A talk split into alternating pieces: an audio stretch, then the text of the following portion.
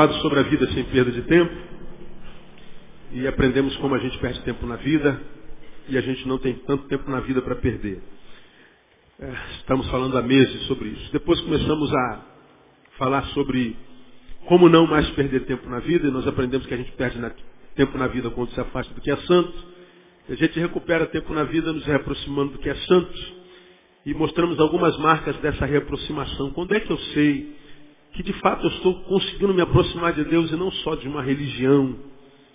Como é que eu sei que nessa aproximação de Deus, Deus já está agindo na minha vida, porque Deus não age no abra-cadabra, né? A ação de Deus na nossa vida é processual.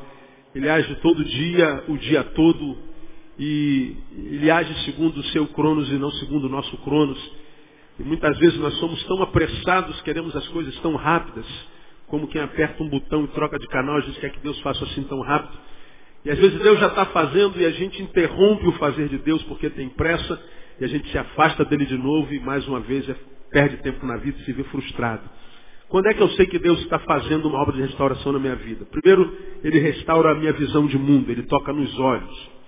Ele restaura a minha visão de, de, de família, ele mexe no meu senso de valor. Eu vou olhar para a vida, ou seja, eu vou olhar para o mesmo lugar, mas não vou ver mais a mesma coisa. Eu vou olhar para a mesma coisa e não vou ver mais da mesma forma. Ele começa a mudar na forma com a qual eu olho o mundo, olho Deus, olho as pessoas.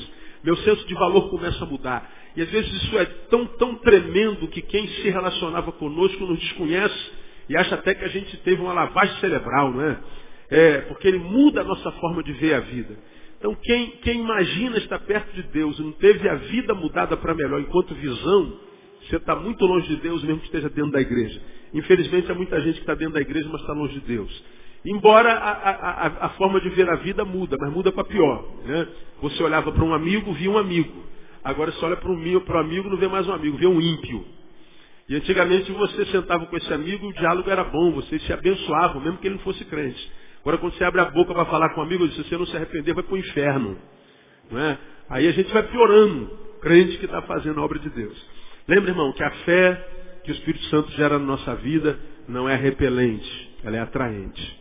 A vida que a gente vive de fato no Espírito, quando de fato no Espírito vive, a gente atrai as pessoas e não expele as pessoas. A gente se socializa, não se antipatiza. Não é?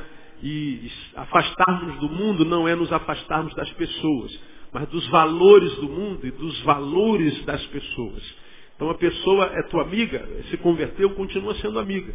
Você não faz mais as mesmas coisas que ela, não tem os mesmos valores que ela, a sua vida mudou, mas ela continua sendo preciosa. Continua sendo preciosa. Não abra mão de amizades não, porque amizades são coisas raras, cada vez mais raras nesse tempo. Agora, a amizade que você tinha com ele vai ser uma amizade diferente. Não, é? não vai ser mais da mesma forma. Então nós aprendemos que ele mexe na nossa forma de ver a vida. E aí também essa reaproximação resgata o nosso interesse pelo alimento devocional. E nós começamos a aprender sobre alimento devocional a, a partir da, do relacionamento que Marta e Maria tiveram com Jesus, registrado aí em Lucas capítulo 10, versículo 38 em diante. E nós aprendemos que Marta queria agradar a Jesus, Maria desejava aprender de Jesus. E nós aprendemos que a verdadeira espiritualidade ela mexe com o nosso saber e não só com o nosso fazer. Até porque não há nada que a gente possa fazer para Deus que Deus não possa fazer sem nós. E não há nada que a gente dê a Deus que já não seja dele que ele precise. Então o que Deus quer de nós não é só que nós façamos para Ele, é que nós o conheçamos. Né? Vinde a mim todos vós que estáis cansados, sobrecarregados ou oprimidos, né? e eu vos aliviarei. Aí tem um monte de gente que vem cansado, oprimido, e não é aliviado. Você, eu vim até o Senhor, o Senhor me convidou, estava cansado, oprimido, sobrecarregado, vim até o Senhor e não fui aliviado. Pois é, porque não basta vir. Vinde a mim todos vós que estáis cansados, sobrecarregados, eu vos aliviarei. O texto não para aí, né? Molha o bico. E ele continua. Ah, Tomai sobre vós o meu jugo e aprendei de mim. Então se vier a ele e não aprender nada dele, ficar aqui só do lado, eu estou aqui, Senhor. Assim, e daí? O que, que, que, você vai fazer aqui? Eu vou aproveitar para aprender. Porque vir e, e, e só fazer, não, tá nada, não há nada que a gente possa fazer para Deus que Deus precise. Não há nada que eu possa dar para Deus que Ele já não tenha ou que não tenha sido Ele mesmo que me deu. Então o que Deus quer conosco é relacionamento. Que nós o conheçamos. Conheçamos e prossigamos em conhecer ao Senhor. Antes cresçamos na graça e no conhecimento de Jesus Cristo, nosso Senhor. Então, tem que conhecer. E conhecer não é só ter informação. Né? Conhecer é ter relação experiencial, relação empírica. Ah, segundo, aprendemos que Marta queria fazer coisas para Jesus, Maria queria aproveitar a presença de Jesus. Bom, já que eu estou na presença de Jesus, eu vou sentar no pé dele e vou aprender dele. Até porque a gente não sente a presença de Jesus todo dia, não é verdade? Tu encontra com um monte de crente que você imagina que ele está no óleo todo dia. Né? Se eu ver, você, mas esse cara está no óleo, está no óleo, nada, isso é mentira. Ninguém está no óleo o tempo inteiro. Tem dia que a gente acorda, parece que a gente está no ácido sulfúrico, a gente não sente absolutamente nada. A gente está tá zerado. Você olha para o tanque de gasolina espiritual, nem cheiro de unção tem. Aí você fala assim, Senhor, hoje não está dando nem para sair da cama.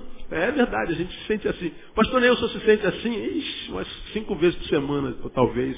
Né? A diferença é que, mesmo sem gasolina, a gente anda. Porque, Senhor, eu não estou vendo gasolina de unção aqui na minha vida, estou desanimado, triste, tô, hoje está bravo, Senhor. Então, se dependesse de mim, eu ia ficar por aqui, porque não, meu tanque está zero. Agora, quando mesmo no zero eu dou um passo, se está em zero, esse passo é de fé. E toda vez que eu dou um passo de fé, a gasolina aparece. Ele não deixa você zerado de jeito nenhum. Irmão, está sem vontade, vai sem vontade, que Deus vai honrar a tua vontade no nome de Jesus. Não é? Então, é, eu queria muito acordar, já pular do cama falando em língua. Pula da cama, já está, churianda, churicanda, churifala. Não, não é assim. Eu queria muito acordar assim todo dia. Tem dia que eu acordo, mas não é todo dia não. Tem dia que eu, o, telefone desperta, tenho vontade de jogar o telefone na parede e falar assim, está repreendido Satanás. Mas não é o telefone, não adianta repreender. Tem dia que eu não estou afim mesmo. Mas mesmo sem estar afim, a gente vai porque a gente sabe que em indo, ele estará no caminho nos esperando.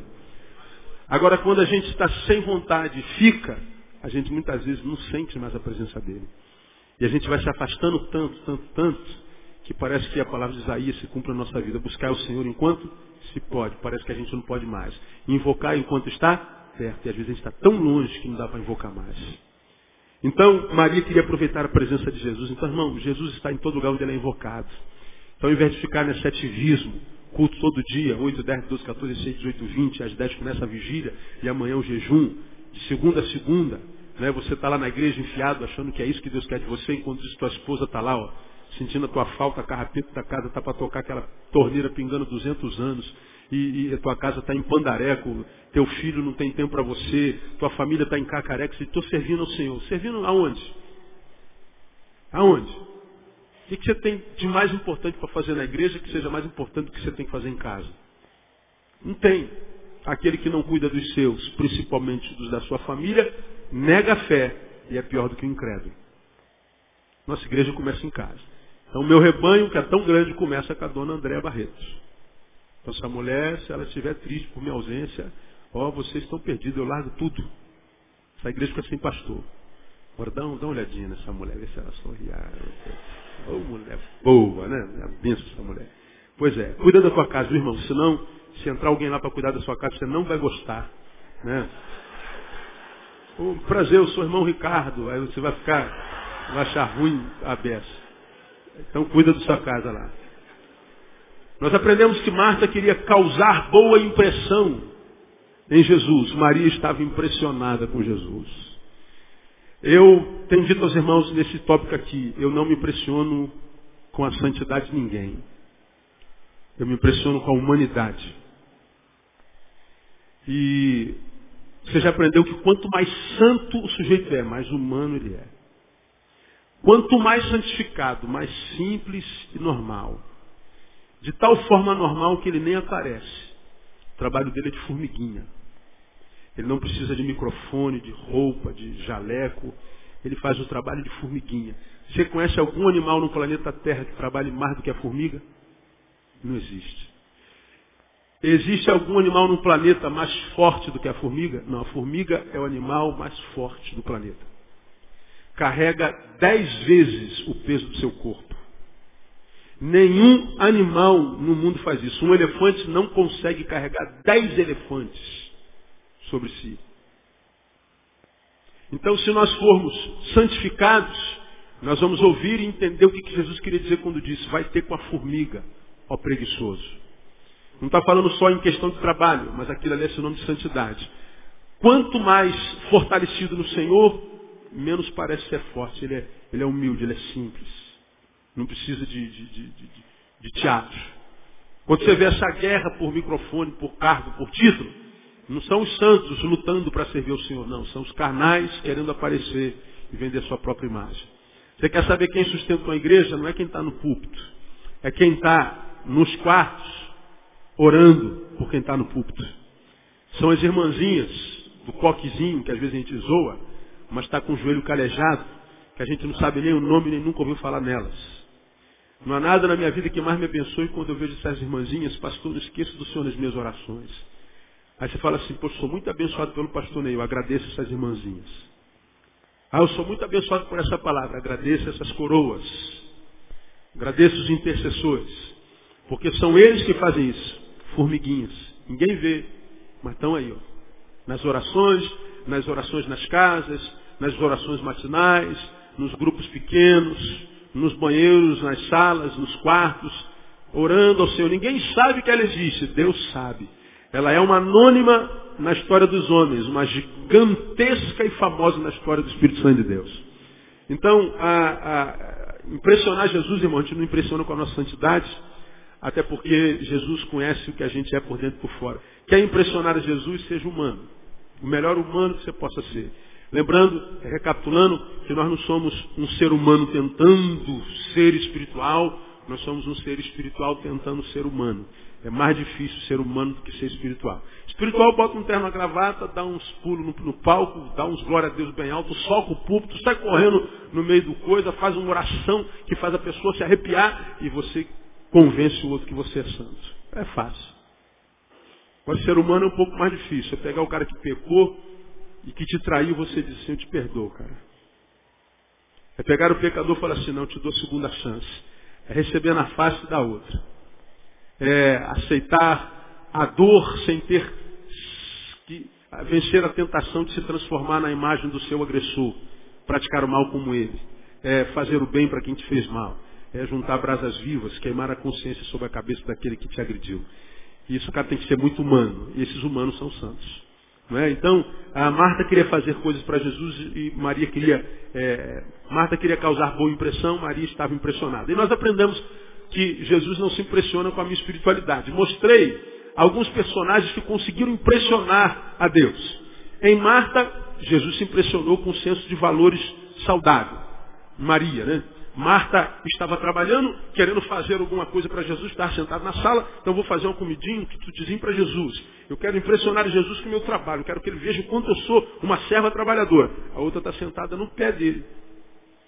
Vem Marta e diz, mas Senhor, aí, aí, aí, eu estou trabalhando, ela está aí, manda ela levantar para me ajudar. Eu falei, não, você que tem que sentar e descansar. Ela escolheu a melhor parte. Jesus ficou impressionada com esse senso de valores. Jesus está na minha casa, eu poderia preparar a melhor feijoada, melhor churrasco, melhor picanha. Mas peraí, Jesus não vai estar na minha casa todo dia, então não vou ter chance de lavar o pé dele, nem estar no pé dele, quer saber? Eu vou ficar sentado no pé dele. Então esse senso de valor, de buscar o espiritual em detrimento do material, impressionou Jesus, Jesus abençoou. No filho pródigo, ele impressionou a Deus, Deus é o pai dele. Como que esse filho pródigo impressionou a Deus? Com a coragem e ousadia dele. Coragem para fazer a besteira que fez. Pai, eu já tenho 18 anos, sei tudo, sou maduro. Não é assim que os 18 anos falam? Eu agora sou maduro. Eu sei discernir bem todas as coisas. Então me dá minha grana que eu vou embora. O pai não falou nada. Se pôs o filho vos libertar, o que, que é mesmo, hein? Verdadeiramente. Livre até para fazer besteira. Livre até para nos afastarmos de Deus. Deus não bota uma coleira na nossa cabeça que diz, ó, Jeová. Não é assim que ele faz. Ele tira a coleira e deixa você. Quer ir, vai. Quer ficar, fica. Você é livre para fazer o que quiser. E o filho teve coragem e foi. Agora nós aprendemos que o ir não foi produto de maldade, mas de imaturidade. Aí lá, passou a viver uma vida porcaria. Literalmente, comer comida de porco. Na dor, diz o texto, ele cai em si, cresceu com a dor. Diz assim, caramba, eu estou aqui comendo lavagem, os empregados dos meus pais estão lá comendo do bom e do melhor. Que besteira que eu fiz, que idiota que eu sou, né, meu? Quer saber? Eu vou voltar, vou pedir perdão, mas como agora eu me enxergo, eu vou pedir para ele que me faça um de seus empregados, porque eu não mereço mais ser filho. E ele volta. Tem coragem para ir na sua imaturidade, mas teve coragem para se enxergar, cair em si, e teve coragem para vir pedir perdão. Pai, fiz besteira. Agora, eu aprendi a me enxergar na besteira que eu fiz, eu não mereço ser chamado seu filho. Me faz um jornaleiro teu aí. Aí o pai abre os braços, dá-lhe um abraço, pega o anel do filho de herdeiro, bota no dedo dele, mata o melhor carneiro, o melhor boi aí, e vamos fazer uma festa. E ele é recebido como filho de novo. Por que, que um camarada que pisou na bola é recebido por Deus? Por causa da sua coragem, ousadia de reconhecer o seu pecado. Hoje a gente peca e diz que o culpado foi o pastor, o culpado foi meu pai, minha mãe, o culpado foi a igreja que não tem amor, o culpado foi o diabo, o culpado foi todo mundo, menos eu. E aí a gente não cai em nós porque a gente está nos outros. E aí, porque a gente está nos outros e não cai em nós, a gente continua vivendo a porcaria de vida. Vivendo a porcaria de vida sem aprender, tal estado de se viver vira crônico. E aí, como nós somos seres sociáveis, nós nos acostumamos a qualquer tipo de vida, inclusive a porcaria. Se alguém te mandar para o Sudão, você vai aprender a viver como quem vive no Sudão. A gente se acostuma até com a derrota, com a tristeza, com a amargura. Então, ousadia impressiona a Deus. Em Pedro, a capacidade de superação. Ele pecou três vezes e declarou três vezes que amava o Senhor a despeito do seu pecado. Senhor, não olha para o meu equívoco. Olha para o meu interior, o Senhor vai achar sinceridade em mim. Eu pequei, é verdade, mas olha para dentro de mim, veja como eu sou sincero e como eu estou disposto a superar o meu erro. Da mesma forma como eu caí três vezes, eu declaro o meu amor três vezes, vou te servir o resto da minha vida. Ele superou a sua fraqueza. Deus o abençoou. Hoje eu quero terminar esse tópico mostrando em Davi o que, que impressiona Deus. Ah, abra sua Bíblia em Salmo 51, que é o salmo que ele escreveu depois do pecado, porque eu sei que todos nós cristãos temos muito desejo e vontade no coração de impressionar a Deus. E muitas vezes tentamos fazer isso através da religiosidade, a gente não consegue. A gente impressiona os homens, mas a gente não impressiona Deus nem uma vírgula, né? E impressionar homens, ah, os homens estão impressionados comigo. E aí? Ah, os homens estão aborrecidos comigo. Muda o quê? O que os outros pensam de nós muda o quê? Né? Se não só aqui, ó, na nossa cabeça. De fato, não muda absolutamente nada. Agora, é, quando a gente impressiona Deus, muda tudo. Né? Deleita-te também no Senhor, ó, impressiona o Senhor, e Ele o quê? Te concederá o que deseja o teu coração. Então impressionar o Senhor é um bom negócio. Né? Aí a gente pode sonhar que ele realiza. O Salmo 51 é o salmo onde Davi confessa o seu pecado e suplica perdão. Permita ler o salmo todo com você. Compadece de mim, ó Deus, segundo a tua benignidade, apaga as minhas transgressões segundo a multidão das tuas misericórdias. Lava-me completamente da minha iniquidade, purifica-me do meu pecado. Pois eu conheço as minhas transgressões e o meu pecado está sempre diante de mim. Contra ti, contra ti somente pequei e fiz o que é mal diante dos teus olhos, de sorte que és justificado em falares e inculpável em julgares. Eis que eu nasci em iniquidade e em pecado me concebeu minha mãe. Eis que desejas que a verdade esteja no íntimo. Faze-me, pois, conhecer a sabedoria no secreto da minha alma. Purifica-me com isso, ou purificarei limpo, lava-me e ficarei mais alvo do que a neve. Faze-me ouvir júbilo e alegria para que se regozijem os ossos que esmagaste. Esconde o teu rosto dos meus pecados e apaga todas as minhas iniquidades. Cria em mim, ó Deus, um coração puro e renova em mim um espírito estável. Não me lances fora da tua presença e não retires de mim o teu Espírito Santo, o teu Espírito, o teu Santo Espírito. Restitui-me a alegria da tua salvação e susteme com espírito voluntário. Então ensinarei aos transgressores os teus caminhos e pecadores se converterão a ti. Livra-me dos crimes de sangue, ó Deus, Deus da minha salvação, e a minha língua cantará alegremente a tua justiça. Abre, Senhor, os meus lábios, e a minha boca proclamará o teu louvor. Pois tu não te comprases em sacrifícios, se eu te oferecesse holocausto, tu não te deleitarias. Sacrifício aceitável a Deus é o espírito quebrantado, ao coração quebrantado e contrito não desprezarás ó Deus. Até aí. Você sabe que Davi é definido por Deus na sua palavra como um homem o quê? Segundo o coração de Deus. Aquele camarada que Deus pegou no meio da humanidade e falou assim, ó, é isso aqui que eu tenho como projeto no meu coração que eu queria ver reproduzir em vocês. Lembra que eu já preguei sobre isso aqui? Essa palavra foi muito contundente. Eu não consegui entender isso. Porque Davi foi o cara mais canalhocrata que a Bíblia já teve. Foi o pior pai que a Bíblia relatou. O amigo mais infiel. Adúltero. Família arrebentada. Quando é, comecei a estudar a palavra e vi que aquele camarada, aquele perfil, era o perfil do homem segundo o coração de Deus, eu falei, Deus precisa de um, de um cardiologista, ele tem problema coronário. Porque não é possível que alguém que tem um coração bom veja isso aqui como projeto de gente.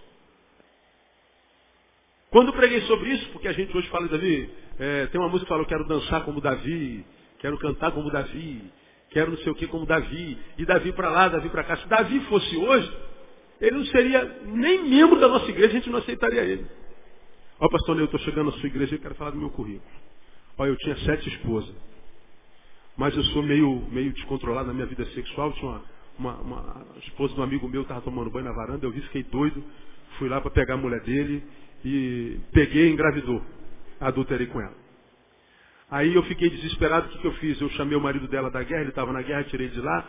Falei assim, ó, você tem um dia de folga, dorme com a mulher, com a tua mulher, para você relaxar. falei, não, senhor, meus soldados estão morrendo, eu não vou ficar na cama me alegrando. Eu não vou deitar com a minha mulher. Tu vai, não, não vou, tu vai, não vou. O senhor me desculpa, não vou. Por que eu queria, pastor, que ele dormisse com a mulher dele? Porque a mulher dele engravidou, aí se ele dormisse com a mulher dele, eu poderia dizer que o filho era dele. Mas o miserável não quis dormir com a mulher dele, pastor, olha aí que, que eu fiz? Chamei o, o outro comandante, mandei, bota ele na frente do pelotão de batalha. Mas, mas, meu rei, na frente vai o esclarecedor, né, o soldado, mas o general fica atrás. Não, eu quero que ele vá na frente. É meu amigo, vai na frente. Aí o meu amigo morreu porque eu botei ele na frente. Então, pastor, eu estou aqui para ser membro da sua igreja e segundo a vocação de Deus eu tenho que ser pastor aqui. Ó igreja, eu quero apresentar o currículo do pastor Davi, o novo pastor da igreja. Todo mundo vazaria daqui, irmão. Mano, a gente canta, quero cantar, estou tentando lembrar da música. Não, não, se o Espírito de Deus se move em mim, eu oro como Davi. Aí depois eu canto como Davi. Eu canto, eu canto, eu danço, eu danço Davi. É. Agora se fosse hoje, pronto, duvido que a gente aceitaria Davi. Duvido. Falei naquele sermão, você recebe a visita do Davi em casa, o telefone toca, você tem que dar uma saída. Davi, fica aí que eu já volto, daqui a uma hora eu volto. Deixaria Davi com a tua mulher sozinha em casa? É ruim que você deixaria. É que a gente lê o, o personagem bíblico e santifica tudo, a gente espiritualiza tudo. Agora, na realidade, é ruim. Olha, Davi, você pode até pregar aqui, mas você vai dormir no hotel. Vou pagar um hotel para você, né? E quando a gente for almoçar, vai só nós dois. Né? É mais ou menos isso aí. A gente ri, mas é verdade, cara. Isso é, isso é triste. Agora, Davi vacilou a beça. Agora olha o salmo que o cara escreveu. Esse salmo é um dos sete salmos penitentes do conjunto dos 150 salmos. Esse é um salmo penitencial. E os outros são o Salmo 6, o Salmo 22, o 39, o 102, o 130, o 143. Todos salmos onde se penitencia, o salmista se penitencia do pecado que fez. Davi escreveu o maior número de salmos, e nesses salmos ele fala do seu pecado. Eu adulterei, eu matei, eu traí.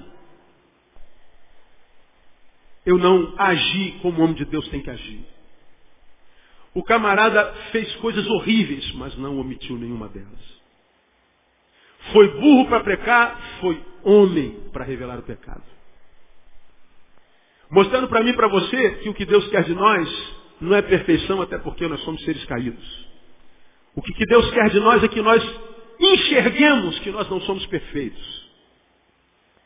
É que nós não vendamos a imagem de perfeição. Porque quem vende a imagem de perfeição não tolera a imperfeição do outro. Quem não se enxerga imperfeito, acusa o outro do seu pecado. Davi não fazia isso. Gente, eu sou rei, eu sou homem segundo o coração de Deus, mas embora rei e homem segundo o coração de Deus, eu sou vacilão. Não sou melhor do que vocês. Só sou do coração de Deus e estou onde eu estou porque Deus me colocou lá. Estou lá por graça e não por mérito. Portanto, não me vejam como um ungidão, diria Davi. Eu não sou melhor do que você que está sentado no último banco. Agora hoje, a gente tem os superstars de Deus. Aqueles que a gente baba, que a gente manda dinheiro, né? que a gente é, idolatra. E a gente acha que é melhor do que a gente porque prega como prega, tem o um ministério que tem, faz o que faz e se comporta como se fosse melhor do que nós mesmos.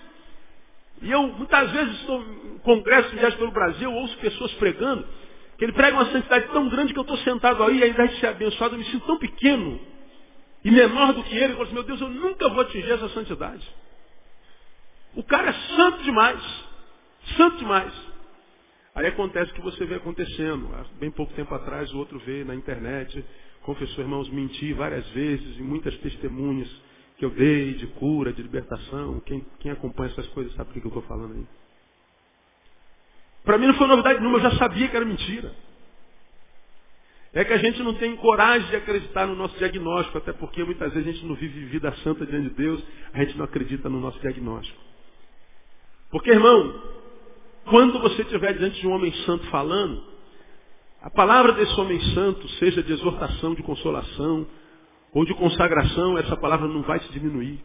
Ela pode te confrontar, mesmo que ela seja dura e com uma lambada. Você vai saber que essa lambada, se de Deus, ela pode doer, mas ela faz bem. Ela não te diminui. Ela não, não, não, não te vende uma imagem de uma de uma mosca em detrimento do gigante que está aqui ministrando. Então eu, eu tenho muita dificuldade com, com os santarrões que estão por aí pregando uma santidade de perfeição o tempo inteiro, de óleo no tempo inteiro, que mostra ser tudo menos humano. Menos humano, porque esse cara não tem problema, meu. Quero conhecer os filhos dele, deve ter aquelas protuberâncias aqui, as vinhas crescendo, ou então as asas estão embaixo da camisa, devem ser anjos. A mulher deve ser pastora de Maria. Né? Porque é uma, é uma perfeição só. Aí eu me olho no espelho me deparo com alguns pensamentos meus, desejos meus. Olho para minha esposa, para minhas filhas e falo, minhas filhas não têm asa nem, nem na orelha, mano. Não tem, não, não tem nada. Né? Aí eu falei, meu Deus, é, é, é, é muita normalidade. A gente meu Deus, a gente está muito aquém dos santos que estão por aí. Aí a gente opta, eu opto a viver, a viver com seres humanos. Gente que perto de quem eu não me sinta menor. Mesmo que eu seja menor do que ele. Porque tem gente que a gente sabe, é muito maior do que a gente. Tem ou não tem? São grandes mesmos. Mas perto deles a gente se sente bem. Porque eles não nos mostram quanto nós somos pequenos e nem revelam a sua grandeza. Isso é ser santo. Jesus estava passando, aí vinha uma, uma cantorzinha dessa pequenininha, Jesus, Jesus, Jesus, Jesus, Jesus. Segurava a perna de Jesus, né? Jesus ia com as crianças. Aí aparece logo os, os apóstolos. Ô, moleque, sai pra lá. Jesus tem que salvar a humanidade. Você está pensando o quê? Tem mais o que fazer. Ô cara, qual é? Você está maluco, meu? A salvação da humanidade pode esperar. Essa criança não. Você não sabe o que você está fazendo? Deixai vir as minhas criancinhas. Jesus é, é, atrasa a, a, agenda dele, senta. Vem cá, vocês querem brincar de quê? Vamos brincar de amarelinha? Ou de. Como é que era o nome daquele negócio jogar pedrinha assim alto? Hein? As Três Maria. Vocês que têm menos de 40 não sabem o que é isso, né? Então, aí Jesus senta aí, e brincando de Três Maria com as crianças. Aí tu imagina, Pedro, Tiago, João, meu Deus, dá para tanta gente para ser salvo, para ser curado, Jesus brincando de Três Maria, de bola de gude com os moleques. Agora vamos jogar uma pelada. Imagina Jesus jogando pelada, cara. O religioso não suporta isso. Porque na religião dos super santos não existe lazer, prazer, solidariedade relação humana.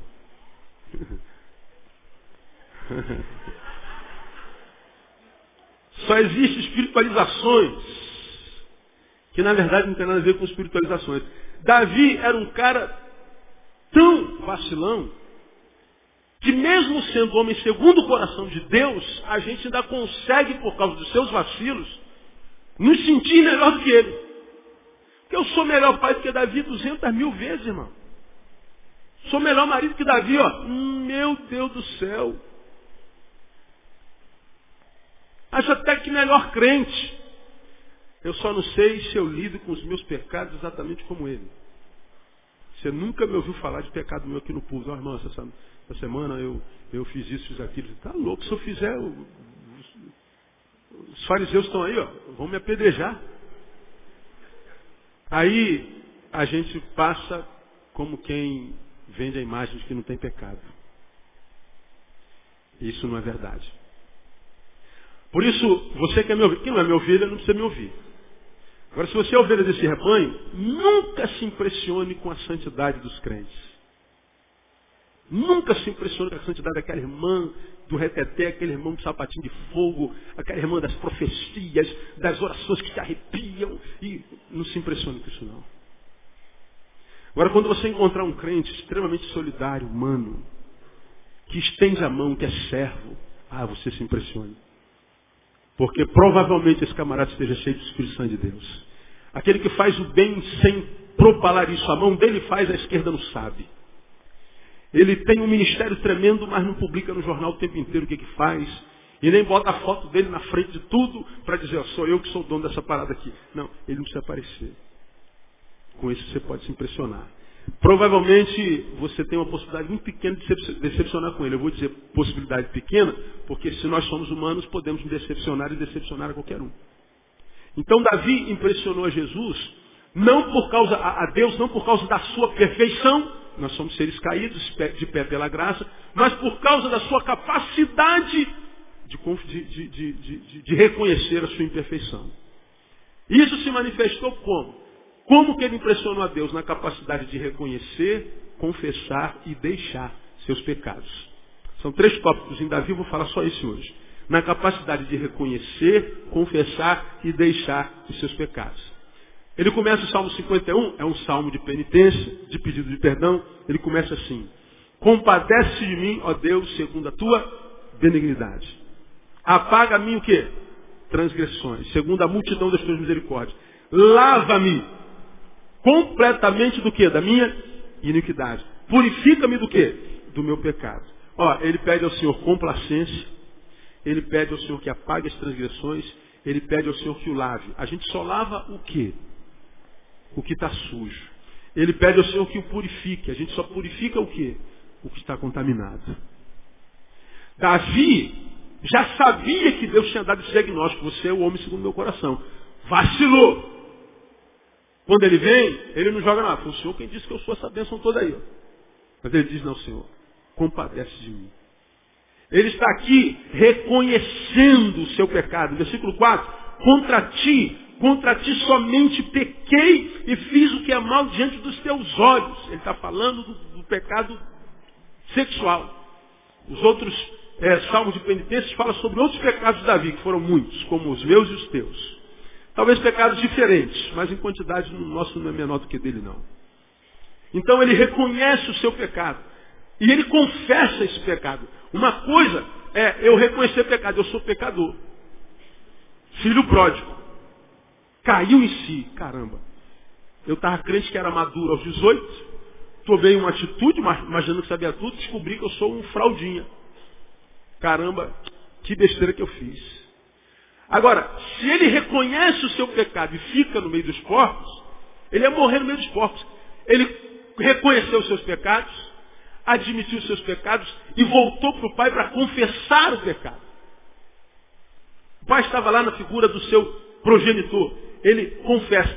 Quando você volta a sua página um pouquinho, volta para o Salmo 32, você vê Davi usando a palavra confissão, é, é, exatamente, o Salmo 32 também é um salmo penitencial, e no Salmo 32, versículo 5, ele diz assim, confessei-te o meu pecado, e a minha iniquidade não encobrir.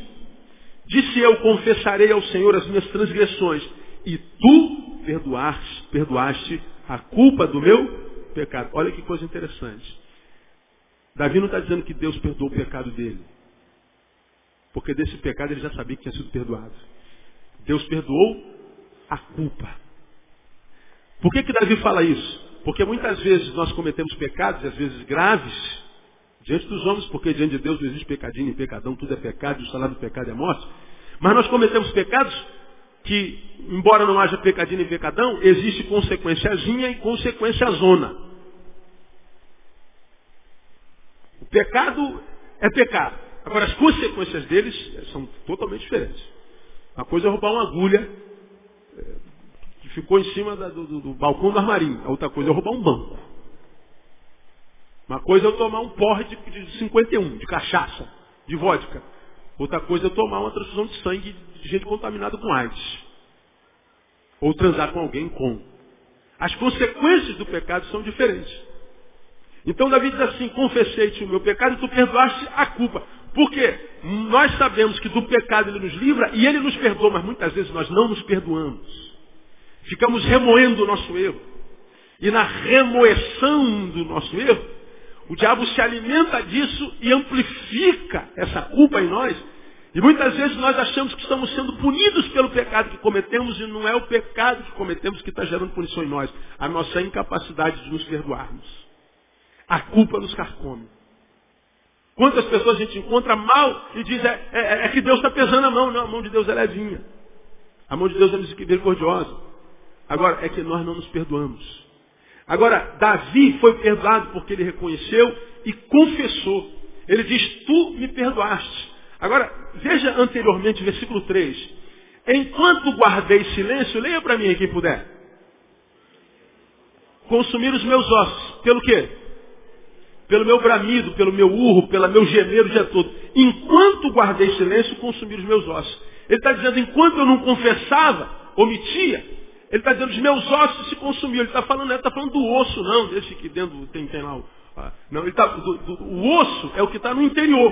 Ele está dizendo, quando eu guardei silêncio, omitia, vivia na moita hipocritamente, o meu pecado me carcomia por dentro, me, me remoía, me matava antes da morte chegar. Roubava de mim a, a, possibilidade de celebrar a salvação. Aí ele confessa, e a gente volta para o Salmo 51, ele faz então a oração, Senhor, torna a dar-me o quê? A alegria do quê? Da tua salvação. Já preguei sobre isso aqui. Ele perdeu a salvação, sim ou não? Não. Ele perdeu o quê?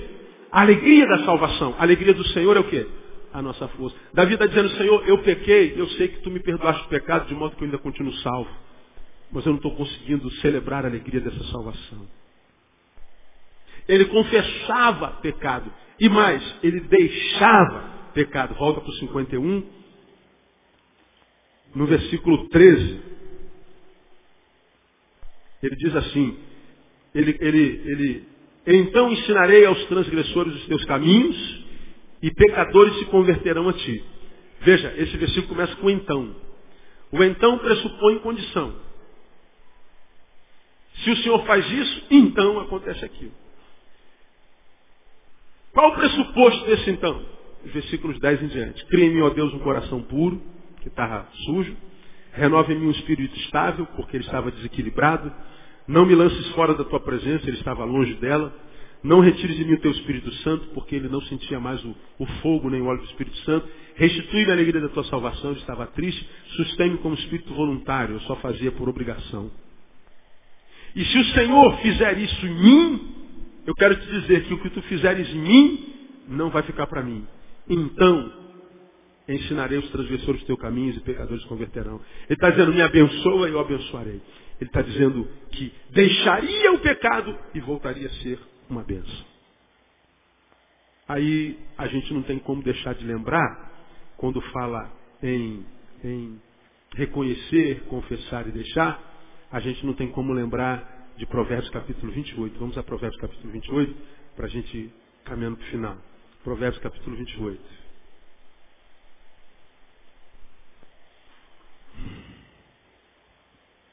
28, 13. O que encobre as suas transgressões, leia para mim aí. Quando é que ele prosperará? Nunca. Você já aprendeu que a luz da palavra, próspero não é ter muito, próspero é ter sempre. À luz do evangelicalismo brasileiro contemporâneo, o próspero é quem tem muito. Eu tenho seis carros importados. Tem uma mansão não sei aonde. Confortabilíssimo. Tenho muitos ao meu serviço. Legal. Ele acha que isso é prosperidade. Agora, dentro dessa casa, dessa mansão, tem um lar? Não. Porque a prosperidade que o dinheiro dá, compra uma casa, mas não compra o lar. Você já ouviu falar sobre isso aqui. Compra companheiros, mas não compra amizade de ninguém. Compra conforto, mas não compra paz de espírito. Compra sorrisos, mas não compra alegria. E nós vivemos num tempo, você já me ouviu falar isso aqui algumas centenas de vezes, ou de vezes, que nós vivemos num tempo onde pessoas são tão pobres, tão pobres, tão pobres, que tudo que tem é dinheiro. Nada mais. Se tirar o dinheiro dela, não tem mais nada. Nada. Às vezes nem a mulher fica com ele, nem os filhos. Então, prosperidade na Bíblia não é ter muito, é ter sempre. De modo que se você tomou café hoje de manhã, tomou café hoje de manhã, tinha pão francês lá, se você quiser, tinha, amém ou não? Pingadinho. Almoçou hoje? Tomou um cafezinho à tarde só para tirar onda, alguma coisinha assim parecida? Já jantou? Se não vai jantar, vai comer alguma coisa de dormir? Sim ou não? Então você é próspero. Basta cada dia seu mal. Então o mal de hoje você está vencendo, amém ou não? Então você é próspero. Agora, a gente sofre porque faltou hoje ou porque a gente está preocupado se vai ter amanhã? Será que eu vou conseguir pagar? Será que eu vou passar? Será que vai ficar curado? Será que, será que... A gente não sofre pelo que falta, a gente sofre pelo que não sobra. Aí esse texto diz, se eu encobrir minhas transgressões, eu nunca prosperarei. Ou seja, muitas vezes falta até o básico. Não vou ter nem o de sempre. Porque encobrir transgressão. Davi confessava. Agora vamos ler o restante do versículo. O que encobre suas transgressões nunca prosperará. Mas o que as confessa e deixa, o que, que acontece com ele? Alcançará misericórdia. Por que, que Davi, entre outras coisas, era um segundo o coração de Deus pela sua capacidade de reconhecer, confessar e deixar? Deus, eu pisei na bola geral. Deus não tem problema com o nosso problema. Você já ouviu falar sobre isso aqui? Deus, eu sou um vacilão. Você acha que Deus não sabe disso? Quando você vai confessar, vamos para o quarto, confessar o nosso pecado, aí você entra no teu quarto, né? Para confessar o seu pecado. Deus, hoje eu pisei na bola, fiz um monte de besteira. Aí você acha que está falando alguma coisa nova para Deus? Não, claro que não. Deus já sabe. O que Deus quer é que nós mostremos para eles que nós sabemos também o quanto vacilões nós somos. Porque muitas vezes nós esquecemos disso. Quer prova disso? Ah, pastor, eu, eu não sei o que está acontecendo, pastor. Eu tenho andado certinho, tenho dado meu dízimo, eu tenho, eu tenho vindo à igreja direitinho. Senhor, eu tenho, pastor, eu tenho, eu tenho vivido uma vida legalzinha, mas, poxa, eu não sei o que está acontecendo, está tudo dando errado. Você pensa que não, mas você está dando uma declaração tremenda quando você fala uma coisa como essa. Eu estou andando tudo certinho, está tudo bonitinho, Senhor, então eu não estou entendendo a dor que eu estou sentindo, a adversidade, por que está acontecendo isso comigo? O que, que você está dizendo para Deus? Algumas coisas, para a gente terminar. Primeiro, Deus, se eu estou andando certinho, eu sou teu credor, tu és o meu devedor. Trata de me abençoar.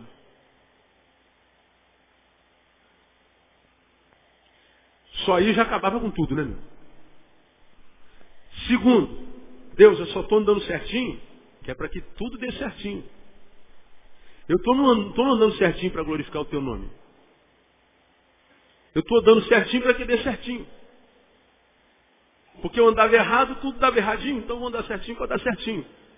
Ah, você não está andando certinho porque você quer ser um testemunho do que é ser o servo de Deus e que ele tenha glória através do teu testemunho. Não, estou andando certinho para que tudo dê certinho. Então você está dizendo, eu sou interesseiro. Olha, olha, olha, olha onde é que a gente vai chegar. O que mais que você está dizendo? Deus, eu, se eu estou andando certo e está dando errado, e tu que coordena todas as coisas, tu és um Deus injusto. Quarto, você está dizendo, Deus, para que eu continue a andar certo, glorificando o teu nome, eu tenho que ver tudo dar certo. Porque se não der, eu vou parar de andar certo e não vou mais glorificar o teu nome. Se você fosse Deus, o que você faria com ele?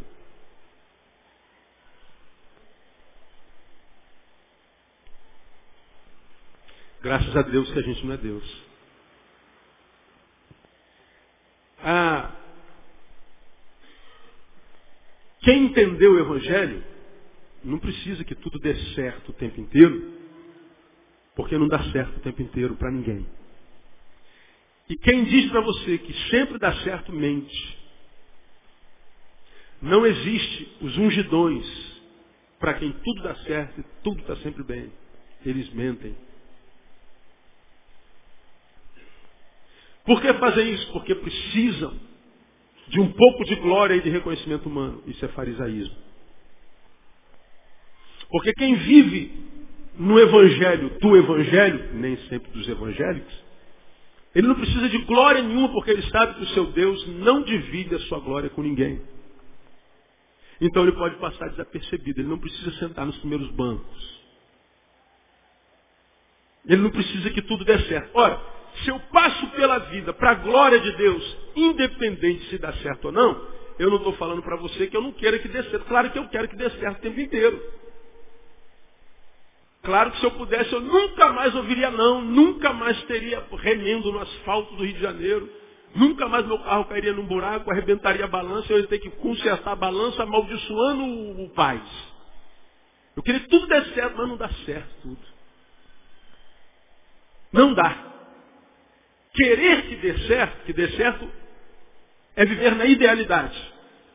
Entender que nem tudo dá certo é viver na realidade. Como Deus não é um Deus virtual, ele trabalha na realidade, a gente precisa cair na realidade para tentar suportar a realidade ou mudá-la.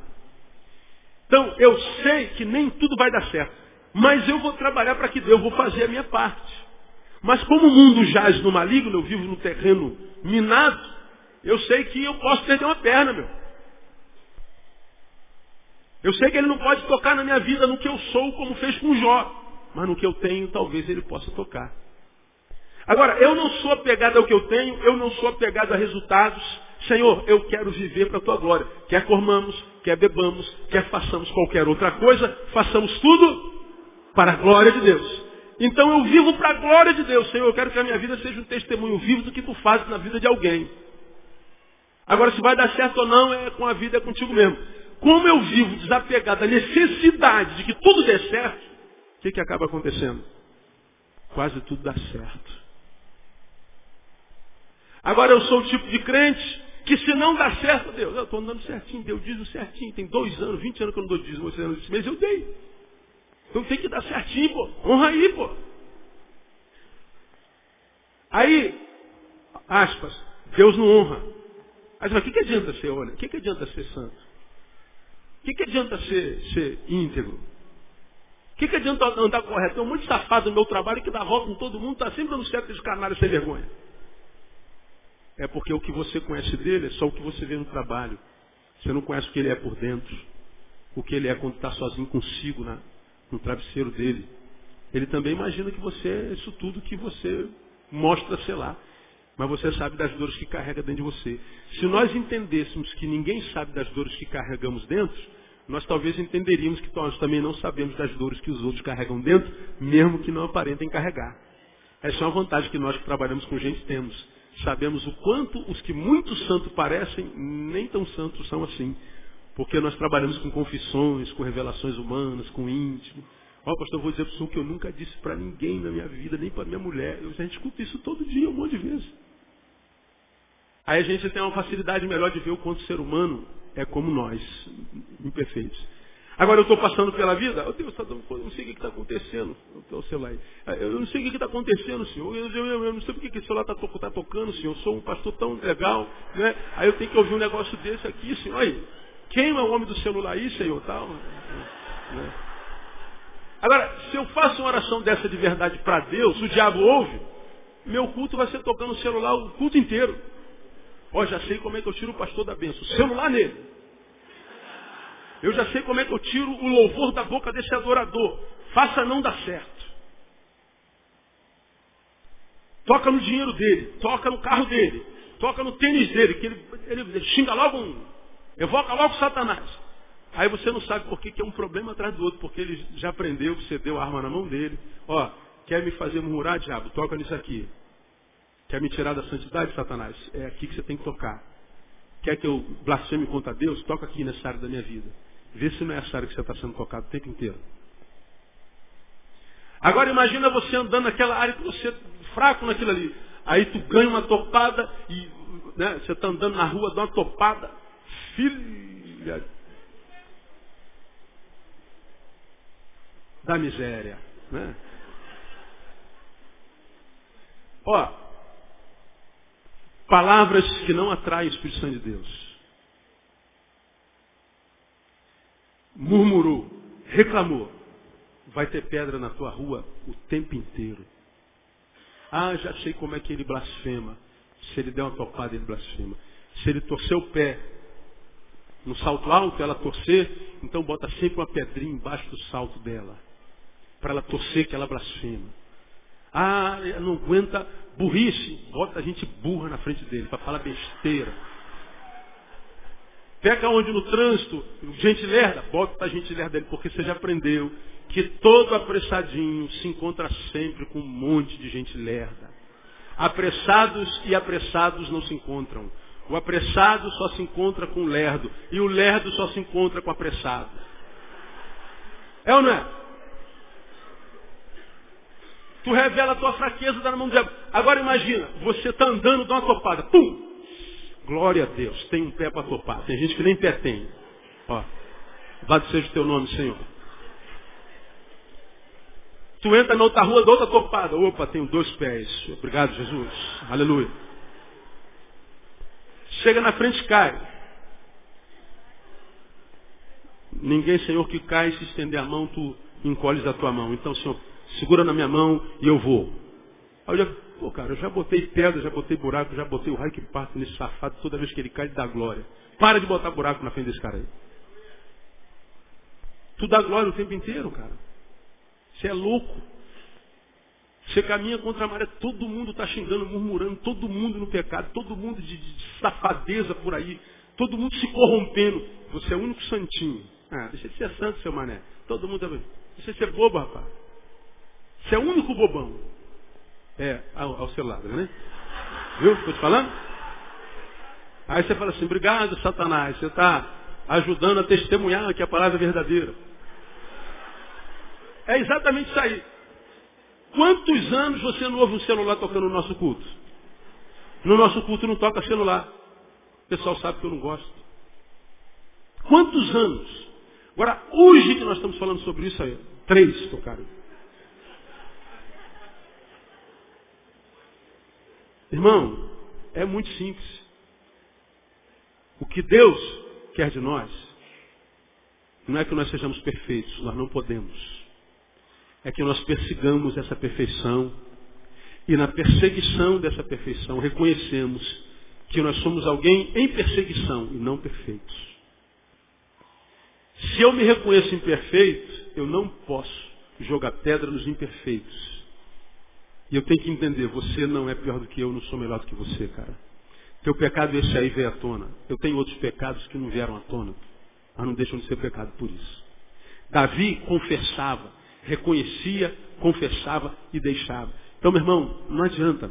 É, quem cobre suas transgressões não compartilha com o irmão, não compartilha com alguém de Deus.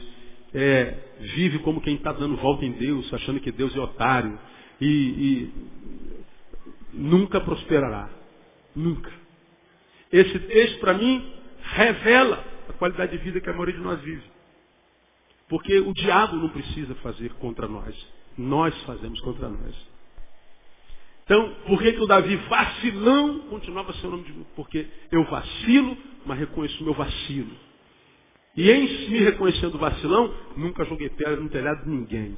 Sempre agi com misericórdia. Deus fala assim, eu gosto desses caras que erram e que reconhecem o seu erro e dá a volta por cima. O que eu não suporto é aquele pessoal que finge que não erra e joga pedra nos outros. Quem tem entendimento, entenda. Quem tem ouvidos, ouça o que o Espírito diz à igreja. Amém? Vamos aplaudir o Senhor. Vamos ficar em pé.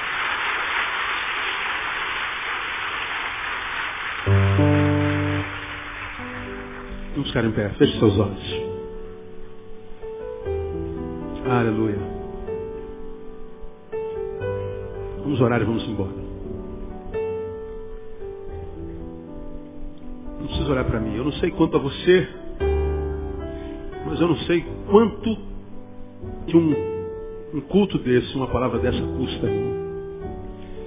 Como para mim, não tem dinheiro que pague uma palavra dessa no meu coração. Ela me abençoa muito. Porque é muito bom saber que a gente serve um Deus que sabe que a gente erra. Que a gente serve um Deus que sabe que a gente não é perfeito. Que a gente sabe que servimos um Deus que é tão grande, mas que não tem um raio na mão para jogar em cima da gente quando a gente sai do trilho. Mas pelo contrário, a despeito da nossa infidelidade, ele permanece fiel. Portanto, um Deus como esse, a gente só pode retribuir, irmão, com a nossa santidade, mostrando para ele que a gente se enxerga.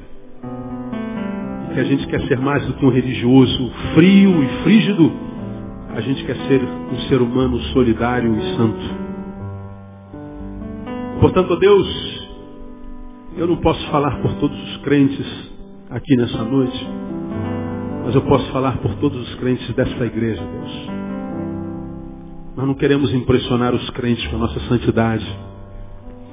Nós não queremos impressionar os salvos com os nossos dons. Mas nós queremos impressionar os nossos amigos, Deus, que ainda não te conhecem. Não mostrando para eles que nós somos melhores que eles, mas que nós somos seres humanos humanos porque nos relacionamos com Deus que foi humano como a gente. E que nos ensinou a ser gente como gente tem que ser. Nós te louvamos porque nós não precisamos ser nada mais do que aquilo que nós somos. Nós não precisamos vender uma imagem de santo, uma linguagem de santo, uma roupa de santo. Nós só precisamos ser humanos. Meu Deus, ser humano é tão difícil às vezes, Deus. Fazer o bem cansa tanto, Pai. Por isso a tua palavra diz, não nos cansemos de fazer o bem. A Deus, ser solidário é tão difícil, porque essa geração não conhece o valor da palavra obrigado e nem do reconhecimento. A Deus, ser íntegro é tão difícil, porque nós vivemos no tempo de tanta corrupção, e a corrupção dá status nesse tempo, Deus. É tão difícil sermos bobos. Mas, a Deus, se para essa sociedade ser honesto, ser íntegro, é ser bobo, Queremos ser os bobos da tua corte, do teu reino. Sabemos que somos príncipes porque somos filhos do rei. Mas nós queremos ser bobos à luz dos valores desse tempo. Para que, ó Deus, na nossa bobeira nós sejamos enganados pelos homens, mas honrados por ti. Ó Deus, sabemos que aos ouvidos dos homens essa oração esquisita, mas porque tu és mais humano do que os humanos que nós conhecemos, tu a entende. E nós pedimos a Deus, dá-nos alegria de sermos humanos que vivem para a glória do Teu nome. Despeça-nos na Tua paz, leva-nos em paz para os nossos lares e conceda-nos por graça e misericórdia o restante de semana abençoada na Tua presença. No nome de Jesus oramos. Amém. Aleluia. Deus abençoe você. Até domingo, se Deus quiser. Não se acenda um abraço no teu irmão.